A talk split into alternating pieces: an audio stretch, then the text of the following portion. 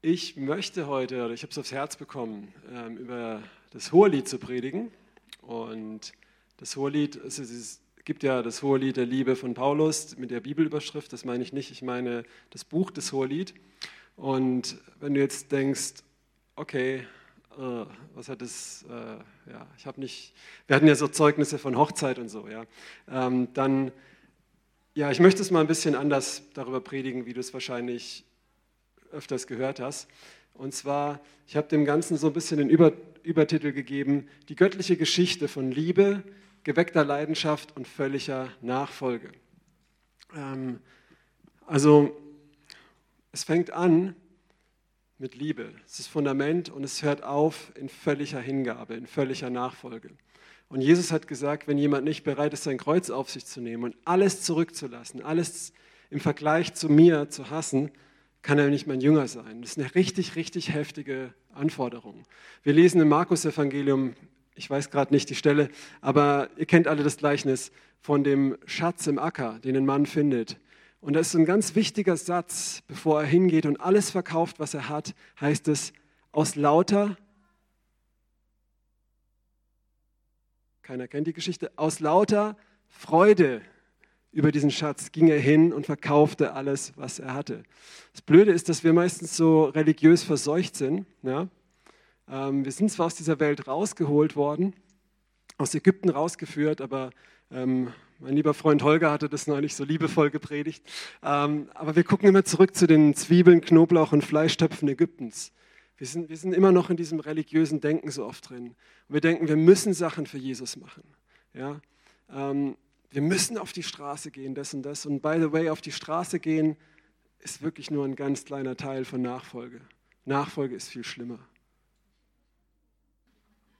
Ja, das ist was Schönes, das macht Spaß.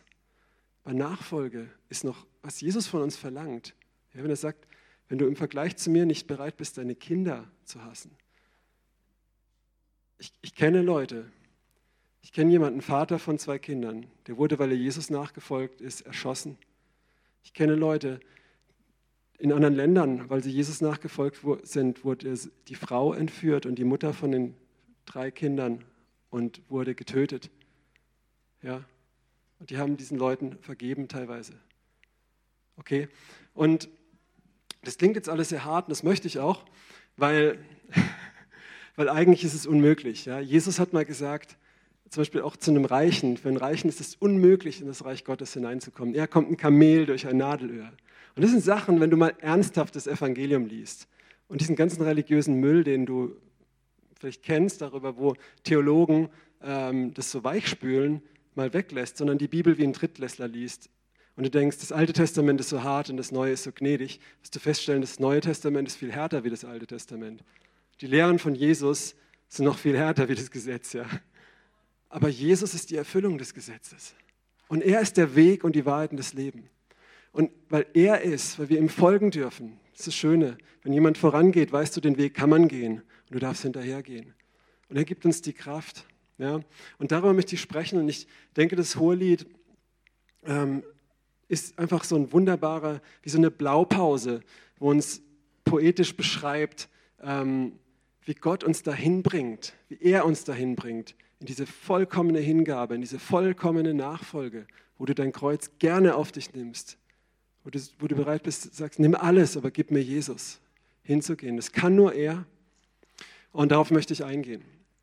Kurz ein paar ähm, Hintergrundsachen. Das Hohe Lied ist eigentlich eine Anreihung von Gedichten, die Salomon geschrieben hat. Das lesen wir auch da drin. Und das Hohe Lied ist ähm, ja auch meistens von den Juden nicht so ausgelegt worden, wie ich das jetzt tue, sondern ganz einfach so, wie es da steht.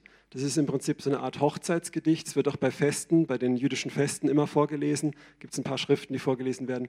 Und die meisten Rabbiner, für die ist es, hat es eher die Bedeutung, ähm, so, so, dass Gott auch Wert legt auf die Ehe, auch auf die Sexualität in, auf eine, in einer reinen Form, wie wir es auch gehört haben, interessanterweise in den Zeugnissen. Und, ähm, und so ist es auch interessant zu lesen. Für manche Juden, die lesen das nicht vor ihren Kindern, weil das für die pornografisch ist. Okay, also das sind so ein paar Bilder in der orientalischen Sprache, das ist echt ziemlich.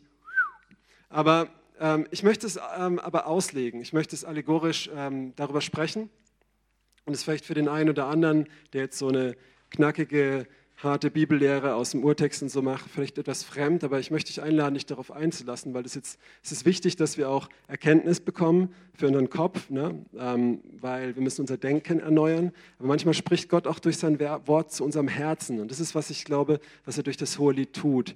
Und wir sehen immer wieder im Alten Testament, zum Beispiel in Hesekiel äh, 17, glaube ich, wo Gott über Israel spricht, wie ein, wie ein Mädchen, ähm, das er in, sein, in ihm Blut liegen gesehen hat, wo sie zur Welt kam. Und er hat sich über ihr erbarmt, seinen Mantel aus. Und sie ist größer geworden, hat Brüste gekommen. Er wollte sie heiraten, aber sie hat rumgehurt. Ähm, in Hosea, mit dem, mit dieser, wo, wo Hosea diese Prostituierte heiraten soll. Immer dieses Bild zwischen Gott und dem Menschen, von Mann und Frau, von diesem Ehe, von dieser Liebe und Leidenschaft. Wir sehen das im Neuen Testament, wo Jesus das Abendmahl macht und den Jüngern den Kelch gibt. Für manche sind das vielleicht Grundlagen, für manche nicht, deswegen gehe ich da nochmal durch. Ähm, ich weiß nicht, ob ihr das wisst, dass im jüdischen Verlobungszeremoniell war es so, dass der Bräutigam seiner Braut diesen Weinkelch gegeben hat ähm, und wenn sie es getrunken hat, hat sie Ja zu ihm gesagt und dann waren sie verheiratet. Sie brauchten eine Art Scheidungsvertrag, um da rauszukommen. Das lesen wir in Lukas 2, glaube ich, wo Josef versucht, heimlich stillschweigend, um Maria nicht in Schande zu bringen, die Verlobung aufzulösen. Sie waren schon Mann und Frau, sie waren aber noch nicht, durften noch nicht miteinander schlafen, beieinander wohnen. Die Ehe war noch nicht völlig vollzogen, aber rechtlich war das eigentlich schon eine feste Sache. Und und der Bräutigam, wenn diese Braut den Becher genommen hat, ist hingegangen, hat sein Haus vorbereitet, hat die äh, Wohnung gerichtet, so wie Michael, der jetzt nächste Woche heiratet, äh, für seine Braut. Ja. Und ähm, wenn der Vater der Braut gesagt hat, jetzt ist die Wohnung bereit, jetzt ist sie fertig, jetzt geh und hol dein Mädchen, dann durfte der Bräutigam ausziehen. Da haben wir das Gleichnis mit den Jungfrauen, ne, wo der Bräutigam entgegenkommt und sie einschlafen. Ähm, und durfte seine Braut holen. Aber es war nie so ganz klar. Und deswegen sagt auch Jesus, als er hier auf der Erde war, muss ich immer betonen, für meine salafistischen Freunde, die das, egal, ein Insiderwitz, ähm, so als Jesus wusste hier auf der Erde, er sagte, nicht mal der Sohn weiß Tag und Stunde, nur der Vater in seiner Allmacht, weil der Vater den Sohn lossendet. Weil wenn Jesus wiederkommt, dann holt er seine Braut. Dann räumt er auf, aber richtig und macht alles neu und dann ist eine neue Stätte bereitet für uns. Deswegen sagt Jesus zu seinen Jüngern, in, dem, in meines Vaters Haus sind viele Kammern, das ist für euch alle Raum, weil er dann kommt und seine Braut holt. Und wir lesen es auch äh, von, von Paulus im Epheserbrief, ähm, eine wunderschöne Stelle, wo bei meiner Hochzeit gelesen wurde und drei emanzische Kolleginnen damals von mir ähm, ihre Birne fast explodiert ist, als sie das hören mussten, wo steht, und ihr Frauen ordnet euch euren Männern unter, wie die Gemeinde sich Jesus untergeordnet hat. Und danach kommt aber der B-Teil, ihr Männer liebt eure Frauen, wie Christus die Gemeinde geliebt hat, für die, ihr sein, für die er sein Leben gegeben hat. Okay, und hier ist nicht eine Wertung, sondern wenn du das mal mit Hirn angeschaltet liest und nicht dämonisiert, emanzipatorisch, ähm, wirst du feststellen, dass jemand, der sein Leben für den anderen gibt, der ist wie so eine Schatulle und das da drin ist wie ein Diamantring. Und die Schatulle kann verbollern und sogar kaputt gehen. Hauptsache der Diamantring wird beschätzt. Also wenn man von Wertigkeit redet, könnte man sagen, dass der Diamantring sogar wertvoller ist, weil der andere sein Leben nicht so wertvoll erachtet. Okay? Und Paulus spricht auch von diesem Ding. Wir lesen es im Buch der Offenbarung, die Hochzeit des Lammes, die kommen wird, wo alle Tränen abgewaschen werden und alles neu wird.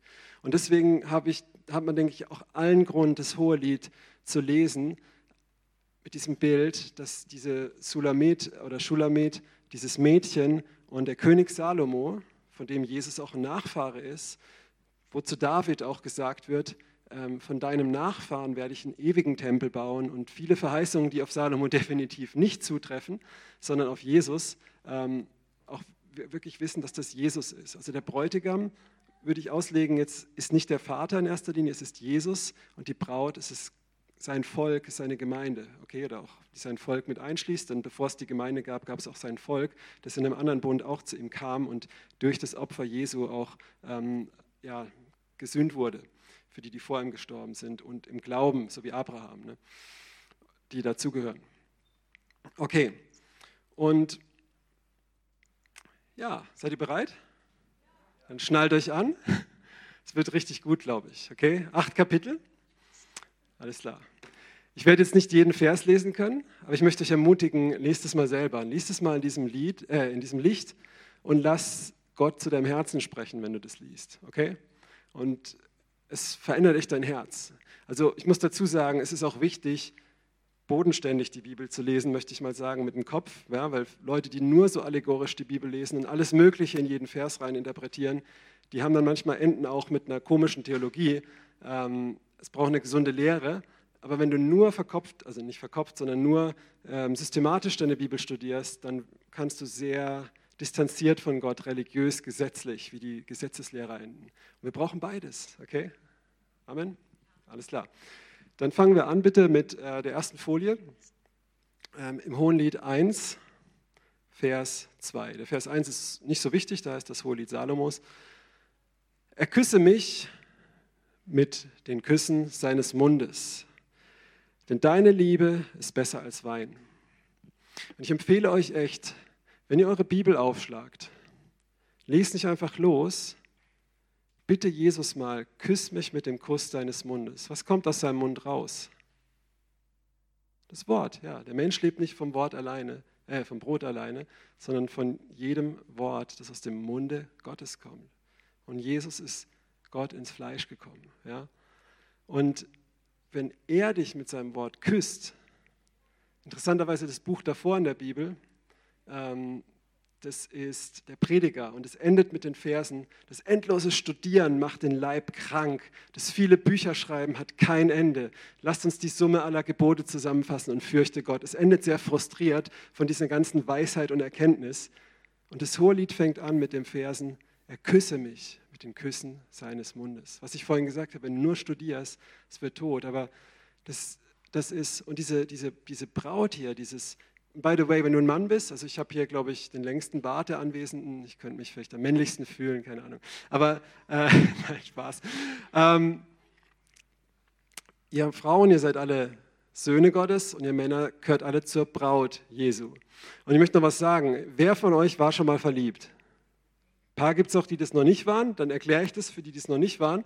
Wenn du verliebt bist, dann ähm, bist du bereit, echt verrückte Sachen für deinen Partner zu tun.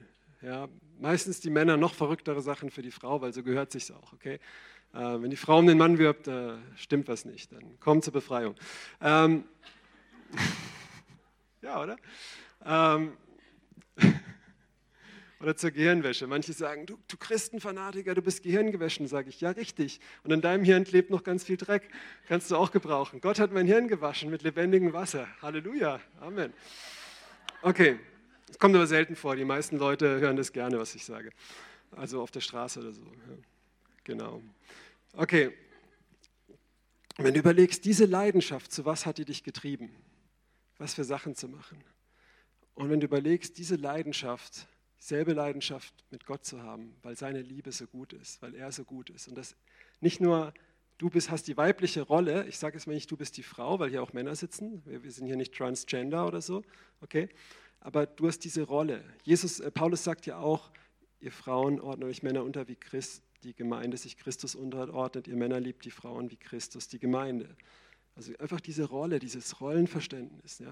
Du bist als, als, als Mensch bist du wie in der Rolle der Frau, der, der, der Geschützte, der Schwächere, aber nicht Wertlosere, ähm, für den der andere sein Leben gibt. Ja, und interessanterweise hat auch Jesus ein Haupt, das ist Gott.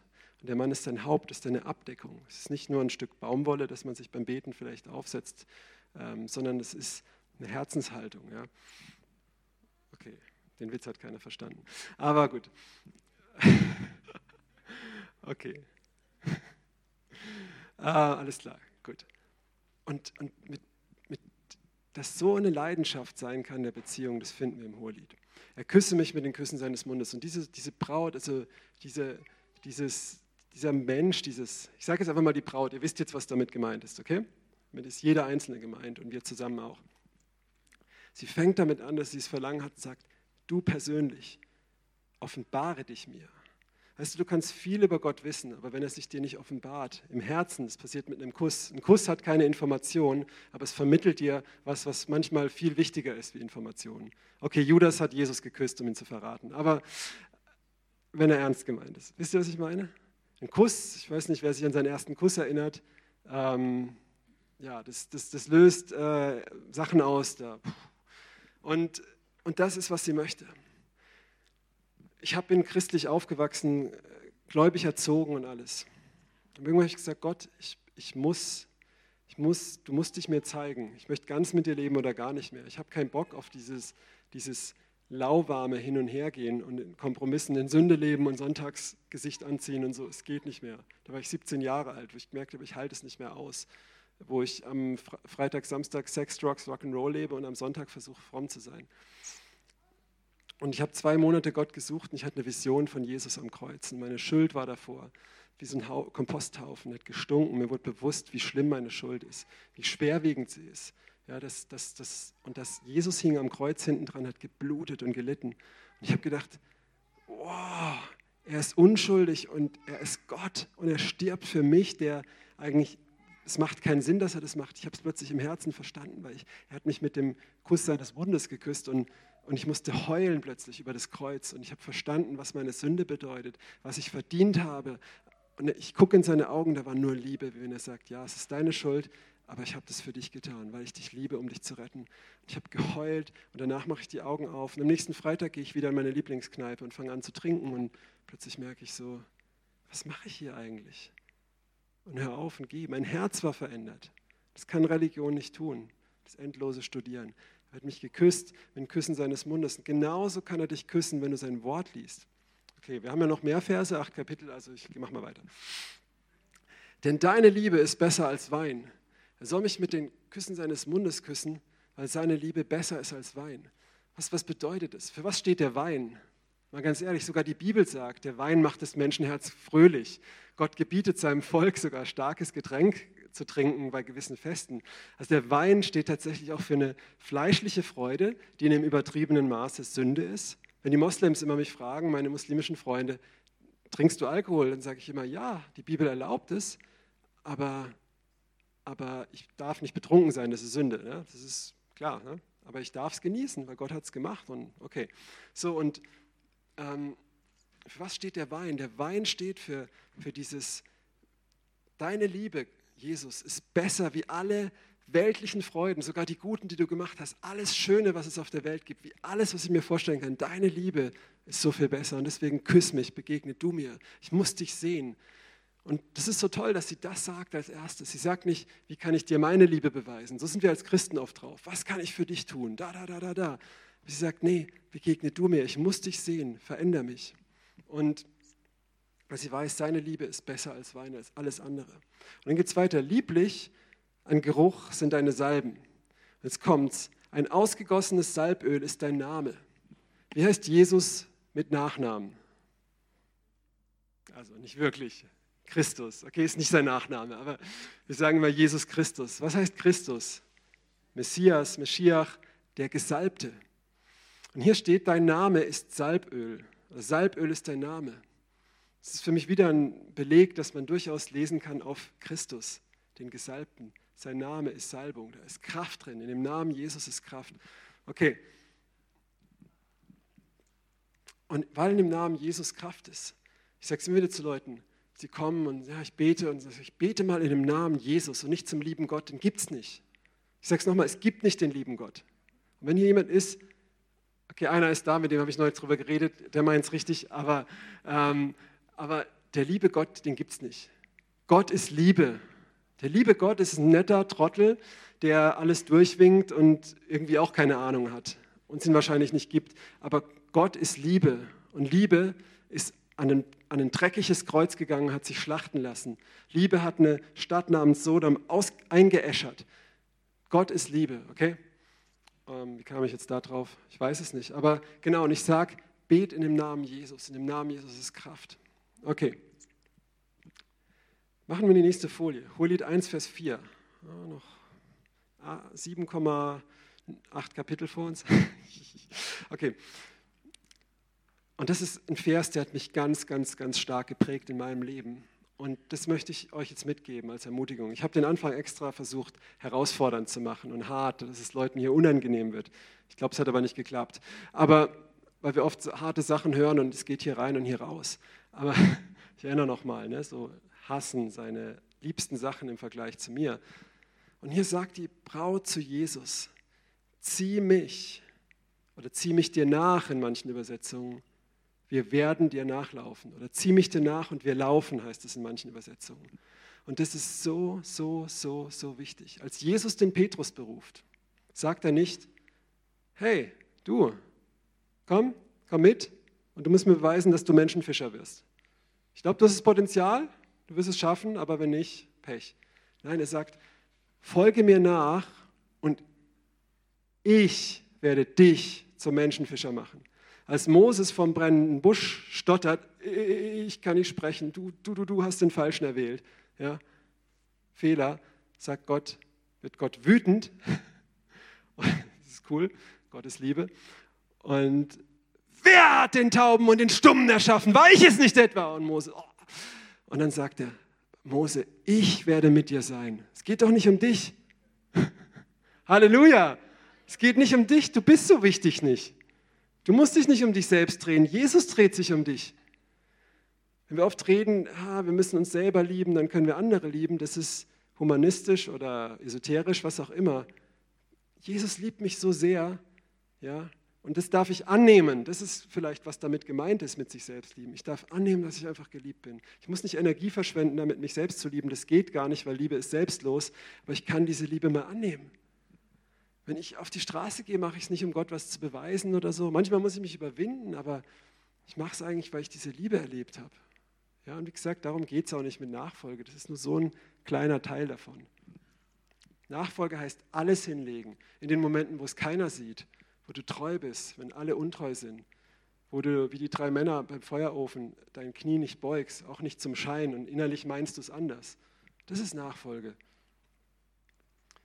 Ziehe mich und wir werden dir nachlaufen. Und das ist diese Bitte, wie dieser Mann mit dem epileptischen Sohn, wo Jesus kommt und einen Dämon austreiben will und, und er sagt, glaubst du? Und der Mann sagt, ich glaube, aber hilf meinem Unglauben. Der hat es richtig gemacht. Er sagt, ich schaffe das gar nicht, aber hilf mir, Jesus. Er setzt sein Vertrauen auf Jesus und nicht mal auf seinen eigenen Glauben. Ja, das was Paulus sagt, wenn ich schwach bin, bin ich stark. Ja, und zu sagen, Herr, zieh mich dir nach. Petrus sagt, wohin sonst sollten wir gehen? Er sagt nicht, Jesus, ihr kennt die Stelle, wo er sagt, isst mein Fleisch, trinkt mein Blut und alle verlassen ihn. Und dann sagt er zu den Zwölf, hey, ihr, pinst jetzt auch um, wollt ihr auch gehen? Da ist die Tür. Ja? Und Jesus ist einfach krass, ja. Ist nicht der liebe Gott, er ist Liebe. Er liebt seine Jünger so sehr, dass er sich nicht nur streichelt.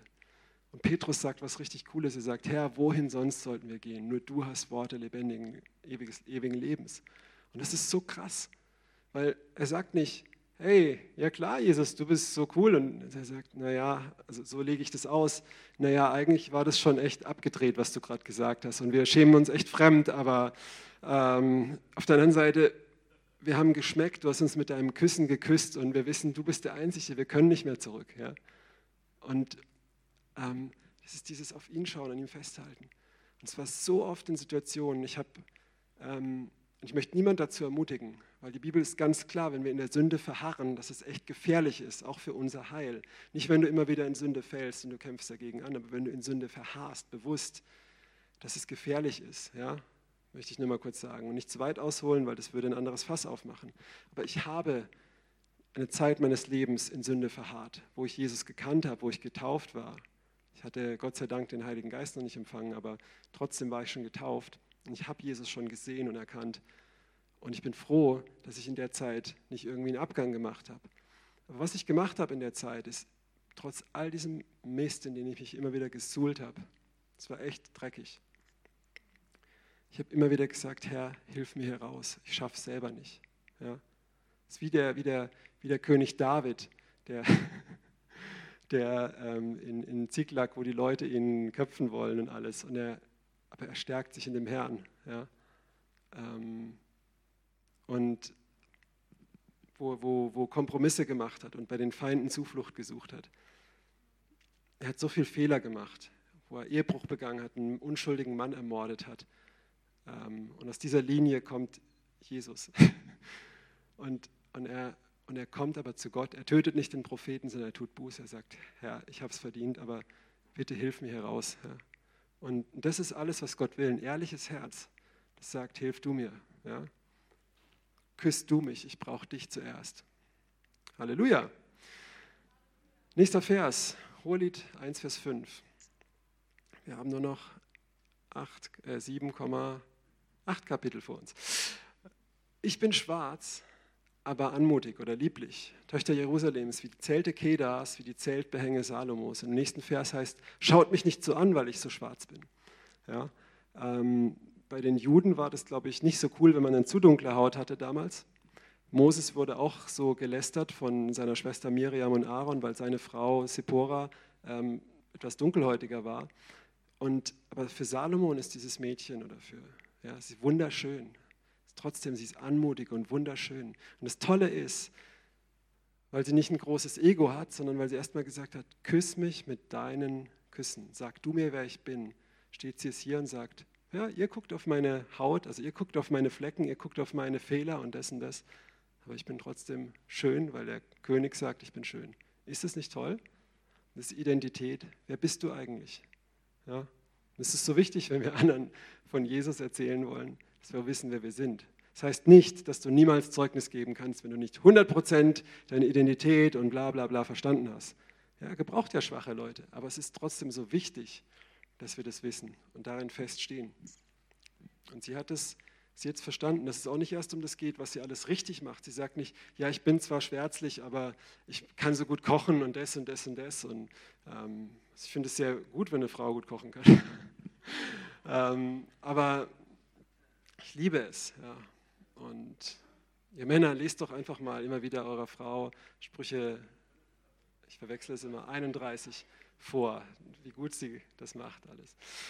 Und dann muss der Isabelgeist gehen. Okay. Halleluja. Okay. Ich bin schwarz, aber anmutig. Ja, okay. Und jetzt machen wir Vers 7 noch, der nächste Vers ist drauf. Sage mir an, wo du, den meine Seele liebt, wo du weidest, wo du lässt lagern am Mittag. Denn warum sollte ich wie eine Verschleierte sein bei den Herden der Genossen? Ich versuche das immer wieder chronologisch zusammenzufassen, weil dieses Buch chronologisch wirklich schwer zu erfassen ist. Aber eigentlich ist es ganz einfach. Ja, so wie die Offenbarung, ganz einfach. Es wird alles schlimmer, am Ende gewinnt Jesus, halt an ihm fest und du wirst überwinden. Ganz einfach. Du musst nicht wissen, was die Drachen, Köpfe und das alles heißt. Völlig egal. Du musst an ihm festhalten, wenn der Drache kommt. Ja. Du musst nicht erkennen, das ist der Drache und dann verschlingt er dich, weil du nicht an Jesus festhältst. Bringt dir nichts, okay? Und genauso auch hier. Es ist eigentlich ganz einfach. Es ist diese Liebe, die von ihm kommt und es erweckt bei ihr eine Leidenschaft und sie folgt ihm ein bisschen mehr nach und macht noch Fehler und er sagt, aber ich sehe in dir das Vollkommene. Und er sagt ihr das immer wieder. Und sie hört aber auch zu, das ist ihr Verlangen. Küss mich mit dem Kussen deines Mundes. Und die Leidenschaft wächst und er fordert sie heraus und sie hat Angst. Aber dann entzieht er sich und sie, sie hält es nicht aus, weil diese Leidenschaft da ist. Sie sagt, oh, ich würde am liebsten hier bleiben, aber ich muss ihm nachgehen und folgt ihm völlig nach. Und dieser Vers ist sehr wichtig. Ich habe es hier fett gemacht, denn warum sollte ich wie eine Verschleierte sein? Der Schleier im Hohelied spielt eine ganz große Rolle, denn ähm, ja, wenn du jemanden heiraten möchtest und er hat ständig ein Handtuch im Gesicht, das trennt dich so von vielen Sachen. Ne? Du kannst so die äh, Mimik, wenn du kommunizierst, nicht ganz verstehen ähm, und du kannst dich nicht küssen und andere Sachen. Ja? Also das ist, ähm, es ist was, was sie trennt, was zwar eine gewisse Nähe zulässt, sie können sprechen, aber da steht was zwischen ihnen. Paulus sagt auch, er sagt zwar im 1. Korinther 13, wir sehen jetzt noch wie durch so einen Spiegel, wir sehen noch nicht ganz klar. Ne? Und das ist wie so dieses, viele Leute sagen, ah, ich höre Gottes Stimme nicht so klar, ich möchte mal Jesus sehen und das und das. Ja, aber sie suchen ihn nicht, sie sind nicht bereit, mal seine Stimme zu suchen und sie sind auch nicht bereit, ihm nachzufolgen, weil nur da wirst du ihn finden, wenn du ihm nachfolgst, wenn du bist, wo er bist. Johannes ähm, 12, äh, irgendwo um Vers 20, wo er sagt, das Weizenkorn, das muss in die Erde fallen und sterben. Denn wo ich bin, soll auch mein Jünger sein. Ne? Und um dahin zu kommen, musst du erstmal seine Stimme hören, musst du erstmal hören, was er bei dich sagt. Und das weckt in dir eine Leidenschaft, wo du bereit bist zu gehen. So, und dieser Schleier, das müssen wir uns einfach merken, das ist, steht für was, was sie noch trennt. Und sie möchte diesen Schleier loshaben. Das müssen wir uns merken, okay? Gut. Wer, wer, wer möchte hier seinen Schleier loshaben? Wer möchte Jesus noch klarer, noch mehr sehen? Alles klar. Das war eine gefährliche Meldung. Aber eine gute, das war die richtige. Okay, nächste Folie mal. Genau, Hohelied 2, Vers 7. Ich beschwöre euch, Töchter Jerusalems, bei den Gazellen und bei den Hindinnen des Feldes, dass ihr nicht weckt, noch aufweckt die Liebe, bis es ihr gefällt. Und dann kommt im nächsten Vers interessant, horch, mein Geliebter. Viele übersetzen auch, horch, die Stimme meines Geliebten. Also sie sagt hier zu den anderen Leuten, weckt die Liebe nicht. Wer von euch kennt es, dass andere religiöse Menschen oder auch korrekte Menschen, die es aber gut meinen, aber trotzdem ein bisschen so übertrieben haben, dich versuchen, mit in deinem Glauben in eine Richtung zu pushen, zur Bekehrung zu pushen oder zum Evangelisieren zu pushen oder zum mehr Spenden zu pushen oder was auch immer. Kennt es jemand? Ja? Und das ist, was sie hier sagt, oder moralischer Mensch zu sein oder dessen das zu unterlassen. Ähm, ich muss einfach kurz erzählen. Meine Mutter ist hier, aber ich muss es kurz erzählen. Ich hatte früher, ich habe jetzt voll ein frommen, frommen T-Shirt, das ziehe ich aber eigentlich immer auf der Straße an. Aber ich hatte, es war das einzig langärmliche und dann habe ich es jetzt mal angezogen.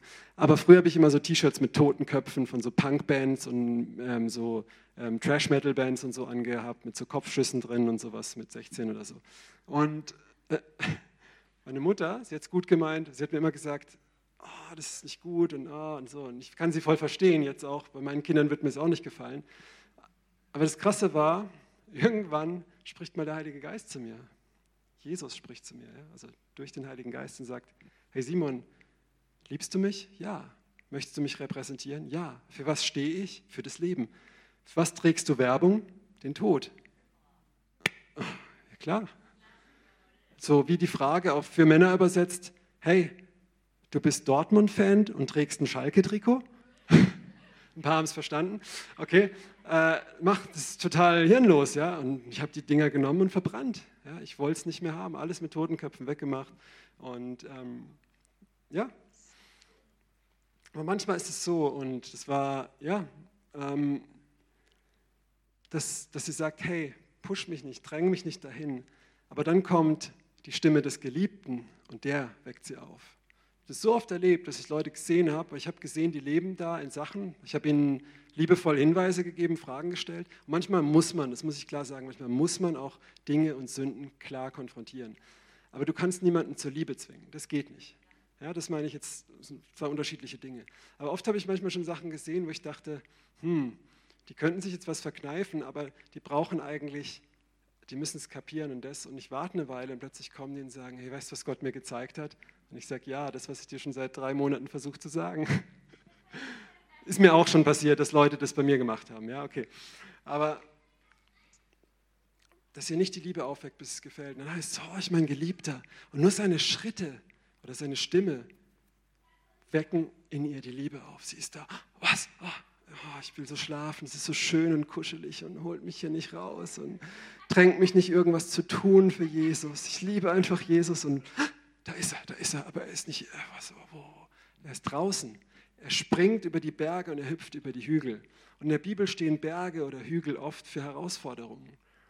Neutestamentliches Beispiel sind Wellen, ne? Sturm, auf dem Jesus läuft. Jesus tanzt über die Wellen, könnte man sagen. Und die Jünger sind im Boot. Ah! Und Jesus weckt in Petrus die Liebe. Er sagt, komm heraus. Nein, nicht mal Jesus, Petrus sagt, wenn du es bist, ich will kommen. Ja, das ist cool. Ne? Und er hüpft da drüber. Ja. Machen wir nächste Folie bitte. Hohelied 2, Vers 9 bis 13. Mein Geliebter gleicht einer Gazelle oder einem jungen Hirsch. Siehe, da steht er hinter unserer Mauer, schaut durch die Fenster und blickt durch die Gitter. Ich habe so ein paar Stellen fett gemacht, da kannst du noch mehr rauslesen, aber ich möchte mich auch kurz fassen und trotzdem wird es wahrscheinlich sehr lang. Ähm, aber ihr werdet wahrscheinlich, das Essen wird nicht kalt, okay, ich versuche es ja. Ähm,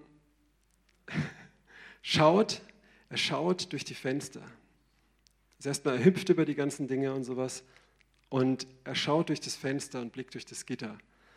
Für mich ist dieses Fenster, wo er reinguckt durch die Mauer, wisst ihr, wir können oft Mauern um Leute bauen. Vielleicht kennt ihr den Klassiker, Leute, die sind offen zu allen, aber sie lassen niemand wirklich an ihr Herz ran. Vielleicht kennt das auch jemand selber. Kennt es jemand? Ganz viele Freunde, ganz viele Kumpels, besonders mit Christen. Du redest immer so, oh, ich habe den Eindruck gehabt, oh, ich habe das in der Bibel gelesen, das ist so cool. Und das ist wichtig, das sollen wir machen, uns erbauen. Aber wirklich mal über das Eingemachte zu reden, das machst du nicht. Und jemand verbindlich mal an dich ranzulassen, nee, nee, nee. Nur in den religiösen Bereich, nur in den Vorhof. Ähm, das sind so unsere Mauern, die um unser Herz manchmal sind. Manchmal haben wir diese Mauern auch zu Gott. Ich habe jahrelang gedacht, ich vertraue Gott vollkommen. Ich habe ihm mit meiner Versorgung vertraut. Ich habe aus Glauben wirklich gelebt. Ich habe nur gebetet, eine Zeit lang, wo ich keinen Job hatte, nicht arbeitslos gemeldet im Glauben. Und Gott hat mich versorgt, immer, immer wieder. Und ich habe Wunder erlebt, alles Mögliche.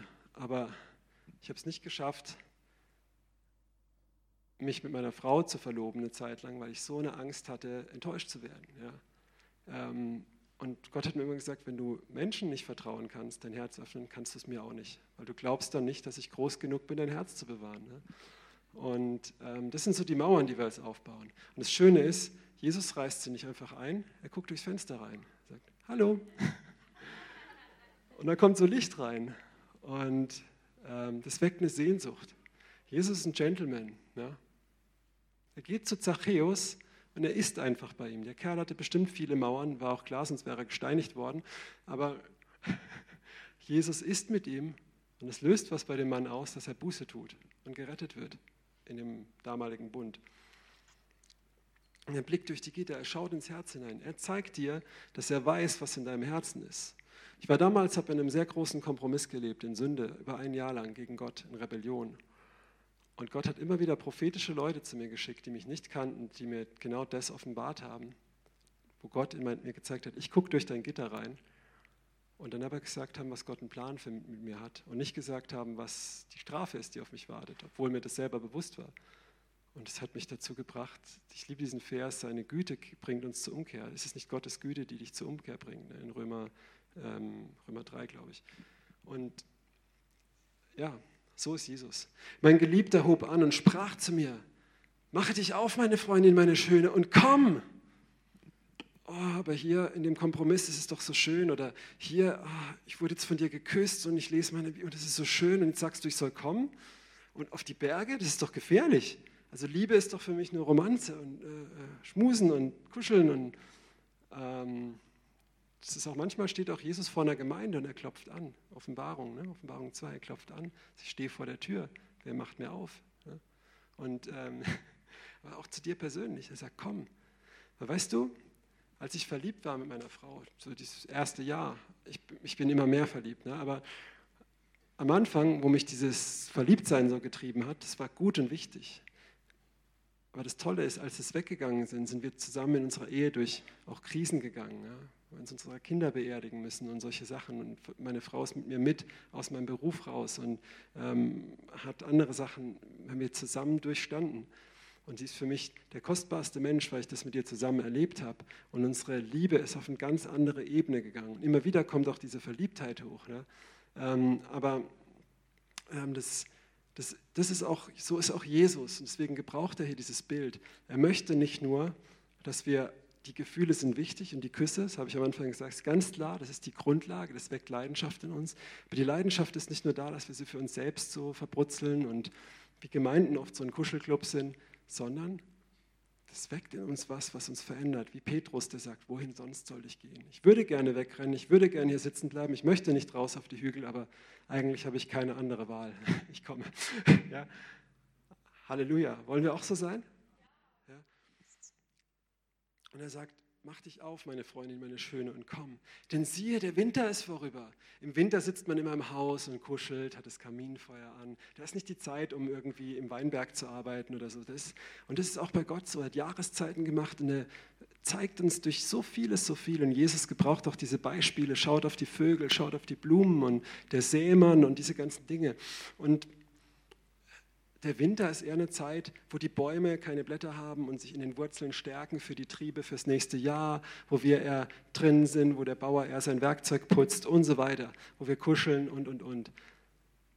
Und das ist diese Zeit, wo geküsst und geknuddelt und alles wird. Ja? Und es gibt diese Zeit und die ist wichtig. Du brauchst nicht im, im Winter versuchen, schwimmen zu gehen oder irgendwie Erdbeeren zu pflanzen. Das wird sterben. Ja? Es gibt manchmal Zeiten, wo es wichtig ist, einfach diese Jesus zu genießen und zu empfangen. Und dann sagt er aber hier, jetzt komm, die Zeit ist rum, aber du hast dich so dran gewöhnt, das ist so schön. Und er sagt, mach dich auf. Siehe, der Winter ist vorbei, der Regen ist vorüber, die Blumen erscheinen im Lande, die Zeit des Gesangs ist gekommen, die Stimme der Turteltaube lässt sich hören in unserem Lande. Der Feigenbaum rötet sich und die Weinstöcke sind in der Blüte, geben Duft. Mache dich auf, meine Freundin, meine Schöne, und komm! Wie Petrus im Boot. Herr, wenn du es bist, sag, ich soll aufs Wasser kommen. Komm! Petrus denkt, oh nein. so, und dieser Weinstock, was ist der Weinstock? Ja, Jesus macht das Beispiel mit zwei Jungs und sagt, der Vater sagt, komm, hilf mir in meinem Weinberg. Hilf mir da arbeiten. Der eine sagt, na, keine Lust.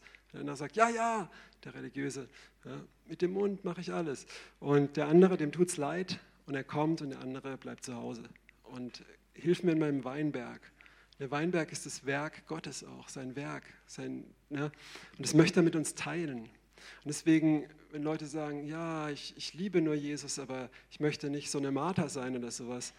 Nee, wir sollen ähm, nicht so übertreiben wie Martha, aber wir ähm, sollen auch Liebe heißt auch ihm folgen. Zack hat es neulich auch gesagt. In, in, der Ehe, in der Liebe gehört auch so eine Ehrfurcht, auch so ein gewisser Gehorsam oder sowas dazu. Deswegen interessanterweise sagt Jesus manchmal, der, meine, der mich liebt, hält meine Gebote. Das ist meine Motivation. Und andersrum sagt er aber auch, der meine Gebote hält, ist es, der mich liebt. Weil von beiden Seiten kann man vom Pferd fallen. Und Gott sagt auch zum Volk Israel in 5. Mose ganz oft, ihr sollt mich lieben von ganzem Herzen, dass ihr mich fürchtet und so weiter. Und an einer Stelle sagt ihr, ihr sollt mich fürchten und mir gehorchen, dass ihr mich liebt. Ja, es ist beides gehört zusammen. Ja. Und hier ist dieser, dieser Weinberg, dieser, was sagt, komm mit in meinen Dienst, ich möchte dich gebrauchen. Ja, und zusammen mit dir Abenteuer haben, zusammen mit dir werken. Ich möchte es nicht alleine machen, ich teile es mit dir. Weißt du, Jesus ist in den Himmel gefahren, um uns den, den großen Job machen zu lassen. Was für eine Ehre. Und er liebt uns so sehr und er lädt uns ein, dieses Abenteuer mit ihm zusammen zu machen und sich durch Schwächlinge wie uns zu verherrlichen und uns stark zu machen in ihm. Überwinder. Halleluja. Nächste Folie. Und da sagt er auch nochmal, meine Taube in den Klüften der Felsen, im Versteck der Felswände, lass mich deine Gestalt sehen, lass mich deine Stimme hören, denn deine Stimme ist süß und deine Gestalt ist anmutig. Komm raus aus deinem Versteck. Weißt du, wenn du deine Stimme hebst, sei es, dass du mal laut betest, laut singst, weil dich traust, auf Jesus zuzugehen, Deine Stimme ist wichtig. Was du zu sagen hast, was du zu geben hast, ist wichtig. Du musst dich nicht verstecken. Ja? Jesaja 61 sagt, wenn Dunkelheit die Erde ähm, erfüllt, dann leuchtet die Herrlichkeit des Herrn über dir. Was haben viele christliche Werke in der dunklen Corona-Zeit gemacht? Scheffel drauf. Ja? Was machen wir oft, wenn irgendwo blöd geredet wird? Wir machen vielleicht mit oder wir schweigen, wir beteiligen uns nicht, wir halten uns rein. Aber wir stehen nicht auf und sagen was dagegen. Ja? Oder wir, ich meine, es ist so beschämend, was manche Leute als raushauen. Da hast du alles recht zu sagen, auch mal, wenn du was von deinem Glauben erzählst, jemand sagt, ich will es nicht hören, hast du auch alles recht, ich will auch deinen Dreck nicht hören. Ich will nicht hören, wie du One-Night-Stands hattest oder sonst was und es hier noch vor allen rumposaunst und deine Frau sitzt zu Hause. Fass mal in den Kopf, du solltest dich schämen. Das darf man auch mal sagen, ja. Und vielleicht bringt es jemand zur Umkehr und rettet sein Leben. Okay. Aber hier ist wirklich auch, auch wirklich deine Stimme zu hören, deine Gestalt zu sehen, herauszutreten und einfach mehr zu ihm zu kommen, was auch immer. Das, das, das sehnt er sich und er findet dich schön. Er findet, ihm ist es wichtig, dir vielleicht manchmal nicht. Und das zeigt uns wieder eins, Gott hat eine ganz andere Sicht auf dich wie du selber. Amen. Okay, nächste Folie. Hey, wir sind schon Kapitel 3. uh, okay. Auf meinem Lager in den Nächten suchte ich, den meine Seele liebt. Ich suchte ihn, aber ich fand ihn nicht. Und das hohe Lied äh, funktioniert immer in solchen Zirkeln, die sich so wiederholen. Ähm, es ist im Prinzip zweimal eine Wiederholung und am Ende so das Finale. Ja? Ähm, da ist ganz viel Liebe, die ausgegossen wird. Leidenschaft wird geweckt. Ähm, er lädt sie ein, komm, komm. Sie will nicht kommen, einmal mit den Bergen, so komm mit auf die Berge. Sie will so nicht kommen. Und dann ist da wieder Liebe da. Und dann geht es weiter mit, mit der Nacht, komm mit raus in die Nacht. Und sie will nicht kommen, kommt dann raus in die Nacht, findet ihn und die Liebe wird größer. Und die Einheit wird größer. Ja? Und die Hingabe. Und dann passiert dasselbe nochmal nur auf eine viel intensivere Weise, eine viel radikalere und auch schmerzhafte Weise, aber herrlichere Weise am Ende. Ich hoffe, das macht Sinn, nur um euch so einen äh, chronologischen Überblick zu geben. Und jetzt hat er sie eingeladen vorhin auf die Berge. Er hüpft über die Berge und sagt, komm raus, komm in die Natur, komm aus deinem Winterschlaf raus, komm, komm. Und sie will in der Felshöhle bleiben. Sie möchte ein graues Mäuschen bleiben. Ne? Und ich bin ja demütig, ich bin treu im Kleinen. ist auch wichtig, aber manchmal ist es eine faule Ausrede. Und auf meinem Lager in der Nacht suchte ich, den meine Seele liebte. Und hier kommt im Prinzip dasselbe, wie er sie eingeladen auf die, auf die Berge, zieht er sie jetzt in die Nacht ins, ins Gefährliche, ins Unbequeme. Auf meinem Lager der Nächte suchte ich, den meine Seele fand. Ich suchte und ich fand ihn nicht.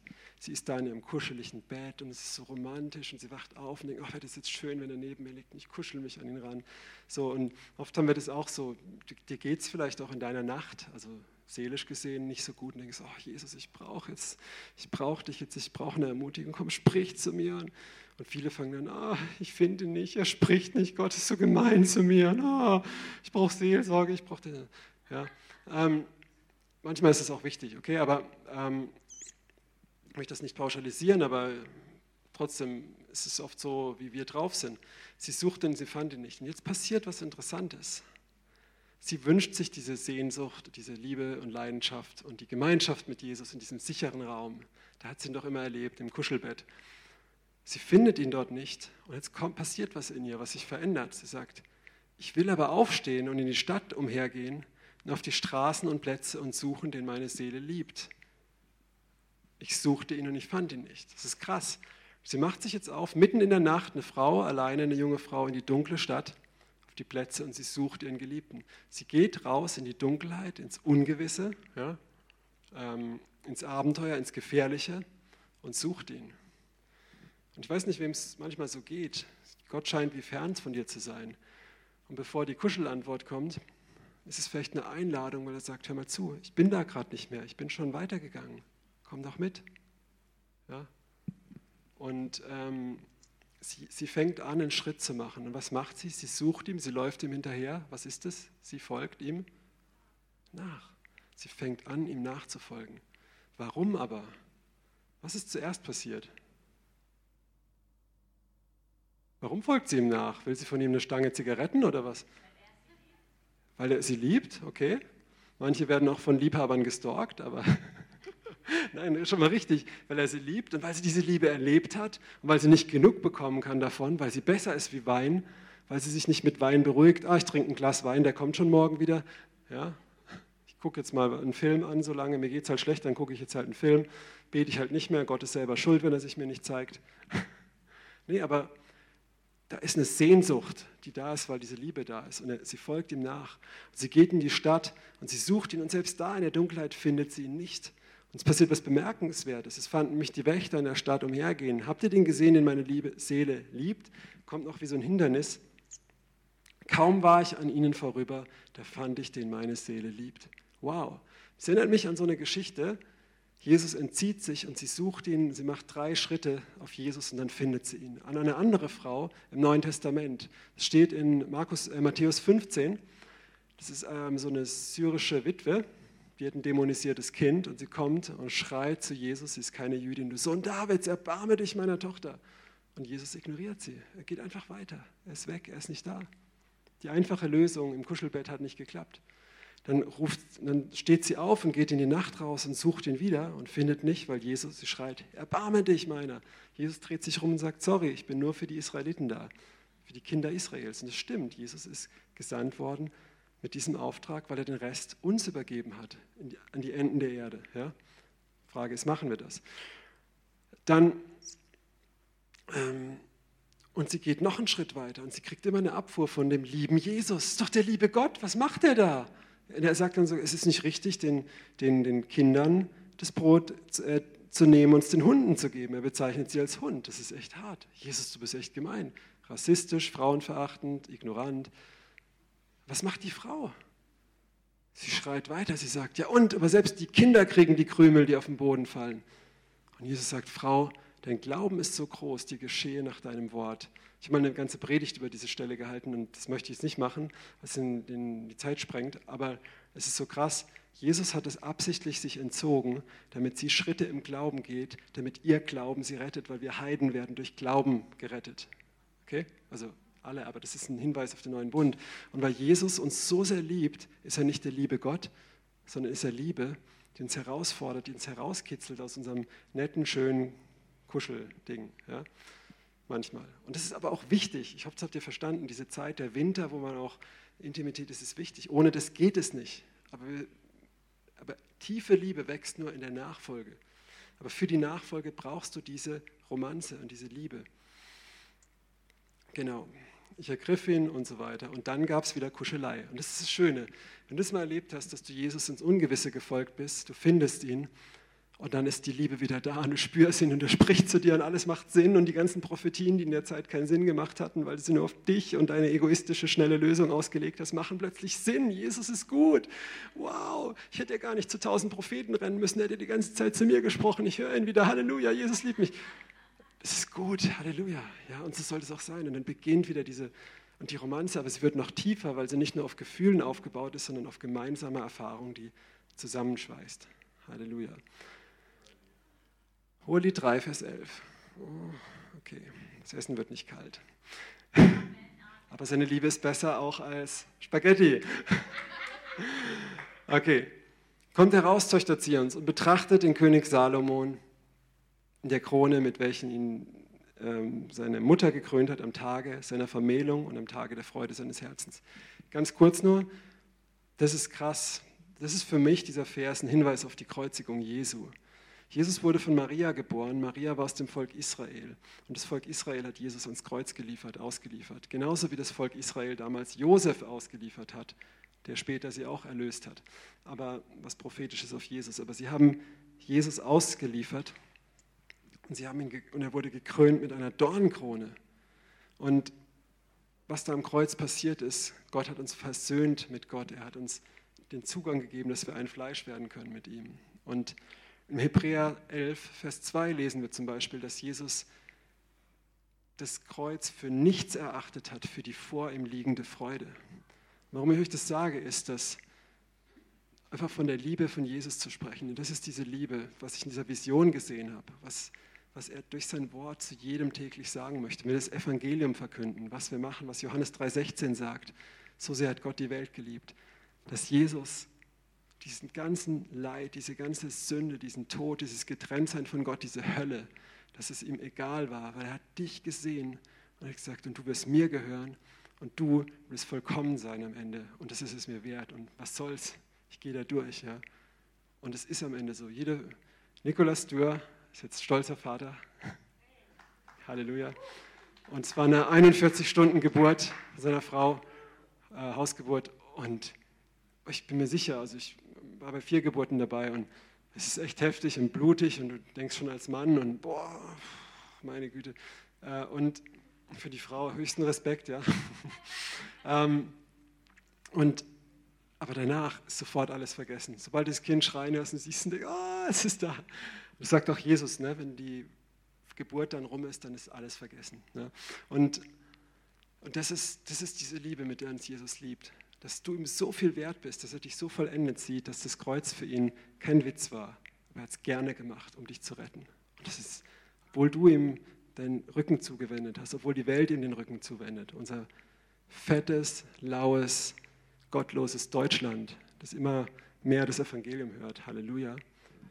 Die es an Ostern, an Weihnachten überall hören, alle wissen und trotzdem interessiert es nicht. Ja. Und ich treffe immer wieder Leute aus anderen Ländern oder gehe in andere Länder, die noch nie von Jesus gehört haben. Ja, und, und das ist, ähm, aber auch die Menschen hier, er liebt sie, er wirbt sie, er geht ihnen nach. Ja. Und wie, wieso nicht wir auch? Nächste Folie bitte. Hohelied 4, Vers 1. Siehe, du bist schön, meine Freundin, und schön bist du. Deine Augen sind wie Tauben hinter deinem Schleier. Dein Haar, ich überspringe jetzt mal kurz, deine Lippen, ähm, dein äh, Vers, äh, also 4, Vers 1 bis 3, Vers 3. Deine Lippen sind wie eine Kamesinschnur und dein Mund ist zierlich. Wie ein Schnittstück einer Granate oder Granatapfel, nicht, ist äh, wie der Stiftbolzen einer Handgranate, nein, äh, ist deine Schläfe hinter deinem Schleier. Fällt euch was auf? Sie hat einen Schleier an, aber er sieht durch den Schleier durch. Sie will diesen Schleier, diese Trennung loswerden aber das Tolle ist, Jesus sieht durch den Schleier durch. Er sieht durch deinen Dreck durch, er sieht durch deine Schwachheit durch, er sieht durch deine Baustellen durch, er sieht hindurch und er sieht die Schönheit, die da drin liegt, wenn er dich fertig gewaschen hat, wenn er dich vollendet hat. Und manchmal ist es so eine schöne Waschung und manchmal ist es durch die Hölle mit ihm gehen, also ich meine durch, durch wirkliche heftige Verfolgung und Dinge, in denen du gereinigt wirst, wie Petrus sagt, wie geläutertes Gold.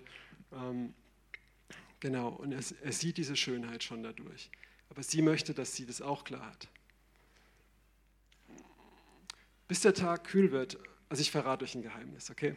Ich werde nächste Woche nochmal predigen. Wir gehen nicht bis Kapitel 8, sondern wir gehen nur bis Anfang Kapitel 5. Wir sind gleich sogar fast fertig, ja. Ähm, aber noch nicht ganz, weil ihr dann nochmal, wer will, praktisch gefragt seid. Aber also nur, dass ihr jetzt nicht denkt, oh Mann, jetzt kommt noch eine Stunde hinten dran. Nein, es geht nächste Woche weiter. Und bis dann ermutige ich euch, die restlichen Kapitel mal selber zu lesen. Bis der Tag kühlt und die Schatten fliehen, will ich zum Myrrheberg gehen. Das spricht jetzt Jesus, der Bräutigam. Und zum Weihrauchhügel. Ganz schön bist du, meine Freundin, und kein Makel ist dir. Myrrhe und Weihrauch. Myrrhe wurde bei der Einbalsamierung von Toten verwendet. Es ist ein, ähm, ein ganz kostbares Harz und Myrrhe steht in der Bibel sehr oft für Leiden. Und Weihrauch haben die Priester genommen, um Gott ein Opfer zu geben. Jetzt möchte ich euch fragen, Leiden Einbalsamierung von Toten und Opfer. An was erinnert uns das? An das Kreuz. Und naja, ob es ein Hügel war, weiß man nicht, aber die Schädelstätte Golgatha, ähm, wo er wieder sagt, hey, ich bin bereit, ich möchte ans Kreuz gehen, ich möchte für dich durch Leid gehen, ich möchte für dich wärmen, ich möchte für dich kämpfen, ich möchte dahin gehen und und er sagt, oh, weil du schön bist, wie ich es vorhin gesagt habe, wegen der vor ihm liegenden Freude, meine Freundin, und kein Makel ist an dir.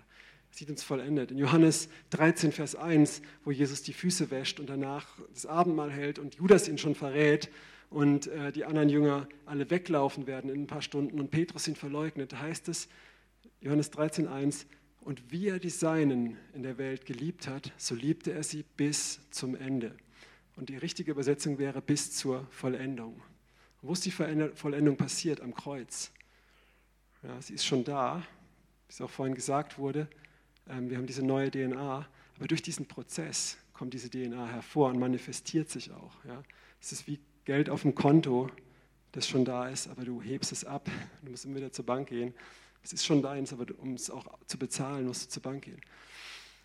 Schön, schön, bist du, meine Freundin, kein Makel ist an dir. Und jetzt kommt was Interessantes. Mit dir vom Libanon herab, meine Braut, mit dir vom Libanon, äh, mit mir vom Libanon sollst du kommen. Vom Gipfel des Amana herab sollst du mit mir schauen. Vom Gipfel des Senir und vom Hermon, da war ich mal, das ist eine schöne Aussicht, von den Lagerstätten der Löwen und von den Bergen der Panther. Erinnert euch vielleicht in Kapitel 2, ist Jesus über die Hügelchen gehüpft und hat gesagt, komm, komm. Und sie hat schon Schiss gehabt. Aber später ist ihm in die Nacht gefolgt. Hier bahnt sich was an in Kapitel 4.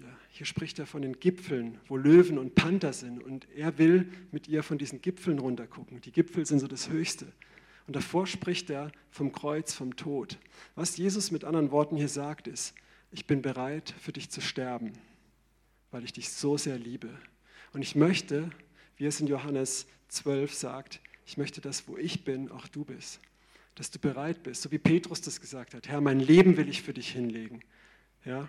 Und es war eine aufrichtige Bitte. Und auch ich möchte bereit sein, mein Leben hinzulegen. Aber ich weiß, das kann ich nur, wenn er mich sich nachzieht. Vielleicht versteht ihr jetzt, was ich meine mit dieser Geschichte von Liebe, geweckter Leidenschaft und völliger Nachfolge. Und nur in dieser Nachfolge wird diese Liebe vollendet. Wir können nur nachfolgen durch diese Liebe. Was er sagt, ist, ich möchte, dass du mit mir von diesen Gipfeln, von diesen härtesten bis zum äußersten Herausforderungen bist und dort runterschaust. Ja? Kleiner lustiger Vergleich. Ich habe jetzt letzte Woche länger gefastet für meine Verhältnisse, für andere nicht. Und ähm, ich habe gedacht, das schaffe ich niemals. Ne? Und, aber aber es war so gut, dort mit Jesus zu sein. Und ähm, er hat mich auch herausgefordert. Er hat gesagt, mach das, mach das. Also das ist jetzt nicht ein Beispiel für harte Nachfolge, aber und es war so gut, da mit ihm zu sein. Und ich bin da so frei geworden von vielen Sachen. Das war wunderbar. Und aber er möchte sie herausfordern zu großer Gefahr. Und jetzt kommen wir fast ans Ende. Ganz wichtiger Vers. Du hast mir das Herz geraubt, meine Schwester und meine Braut. Du hast mein Herz geraubt mit einem deiner Blicke, mit einer Kette von deinem Halsschmuck. Wie schön ist deine Liebe, meine Schwester, meine Braut. Wie viel besser ist deine Liebe als Wein und der Duft deiner Salben als alle Gewürze. Vorhin haben wir einen Vers gelesen, da haben, wir, haben sie gesagt, seine Liebe, die Liebe Jesu ist besser als Wein. Er sagt, wie viel besser ist deine Liebe? Merkt ihr was? Was glaubt ihr, wer hat bessere Liebe, Gott oder wir? Gott. Wir sagen, deine Liebe ist besser. Gott sagt, deine Liebe ist viel besser. Ist das nicht krass? Gott ist kein Lügner, er ist kein Mensch, dass er lügt. Ja? Und dein Duft, er ist wie Salböl und er riecht besser als die Gewürze und hier als alle Gewürze. Ja? Honig träufelt von deinen Lippen, meine Braut. Das ist unser Lobpreis. Ja? Und äh, wenn wir Honig und Milch ist unter deiner Zunge und der Duft deiner Gewände ist wie der Duft des Libanon. Wir werden uns nachher kurz nochmal mit diesem Vers beschäftigen, wer bleiben möchte und nicht zum Essen geht. Deswegen gehe ich jetzt mal kurz weiter, dass wir wirklich zum Ende kommen. Und jetzt kommt das quasi fast Finale. Ein verschlossener Garten ist meine Schwester, meine Braut, ein verschlossener Born, eine versiegelte Quelle. Wenn wir das von Mann und Frau lesen, spricht es hier von ihrer Jungfräulichkeit. Aber wir lesen es jetzt ja anders. Und er redet hier davon, da, da, ist so viel in dir drin und ich möchte das alles freisetzen. Du bist wie ein verschlossener Garten, ich möchte ihn aufschließen, ich möchte das alles, diese, ich lese jetzt mal nicht Vers 13 bis 15 wegen der Zeit, aber lest es selber durch. Das beschreibt diese ganzen Sachen, die in dir sind. Lebendige Quellen, lebendiges Wasser, das ist alles in dir drin und ich möchte das herausholen. Ähm, das ist, was er sagt. Es ist aber noch verschlossen. Es ist da, aber es ist noch verschlossen und ich möchte es herauslieben, aus dir herausholen. Und, und auf diese Aussage von ihm sagt sie in Vers 16, Wache auf, Nordwind, komm Südwind und durchwehe meinen Garten, lass träufeln seine Wohlgerüche. Mein Geliebter, komme in seinen Garten und esse seine köstliche Frucht.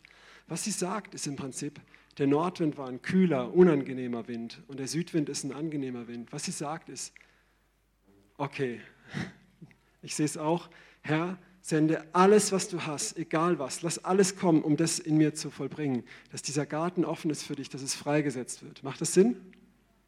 Dass die Sachen, die du mir siehst, dass es rauskommt. Sie sagt, komm. Und dann kommt er. Ich bin in meinen Garten gekommen, meine Schwester, meine Braut und so weiter. Und in Vers 2 heißt es, 5 äh, Vers 2, und hier hören wir auf, wird uns beschrieben, wie er in den Garten kommt und wie er das aufschließt. Und es ist ziemlich heftig. Ähm, aber darüber werden wir, werde ich euch nächste Woche erzählen, okay? Und weil er kommt wieder in der Nacht und wieder folgt sie ihm in die Nacht, so viel kann ich verraten. Aber diesmal geht es nicht so einfach aus. Aber diesmal wird es schmerzhaft und diesmal verändert sich ihr Herz aber richtig und diesmal kommen sie wieder zusammen und es ist vollendete Einheit und es ist echt krass und da will das Jesus, dass wir alle hinkommen. Deswegen glaube ich, ist es so eine Blaupause für seine Liebesgeschichte, Leidenschaft und Nachfolge zu uns. Was wir jetzt noch machen werden, offiziell, ist jetzt, glaube ich, das Essen fertig. Wer denkt, das weiß ich alles schon, kann hochgehen, du bist kein schlechter Christ. Aber ich möchte euch einfach einladen, zu diesem A-Teil der Predigt nicht mit einem Altarruf zu reagieren, sondern wir werden jetzt nochmal die letzte Folie, gerade die nächste, einblenden. Das ist der Vers, den, genau, den ich vorhin nur kurz äh, angeschnitten habe. Die Band wird jetzt noch fünf bis zehn Minuten ähm, ein Lied spielen, das über das hohe Lied geht. Das kennt der eine oder andere vielleicht. Das heißt auf Deutsch übersetzt, tanz mit mir, äh, Liebhaber meine Seele. Und er sagt, ich bin gekommen, der Winter ist vergangen, der Frühling ist gekommen, komm mit mir raus und so.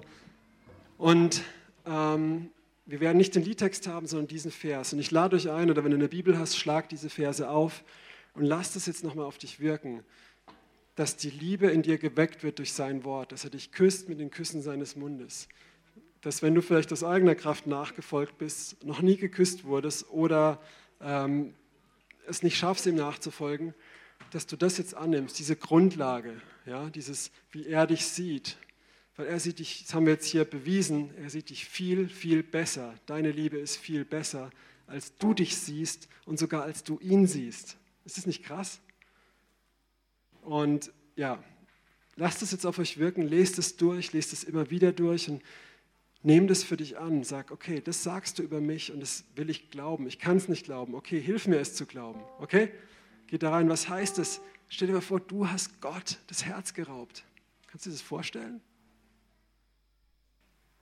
Meine Schwester, meine Braut, kann ich mir schlecht vorstellen. Aber du hast mir das Herz gerippt mit einem deiner Blicke, nicht was du getan hast und so weiter. Geh da einfach mal rein, okay? Und lass dich küssen von seinen Küssen. Die Band wird jetzt noch, wie gesagt, fünf bis zehn Minuten spielen. Lass das nochmal auf dich wirken und dann einen gesegneten Sonntag und einen guten Appetit.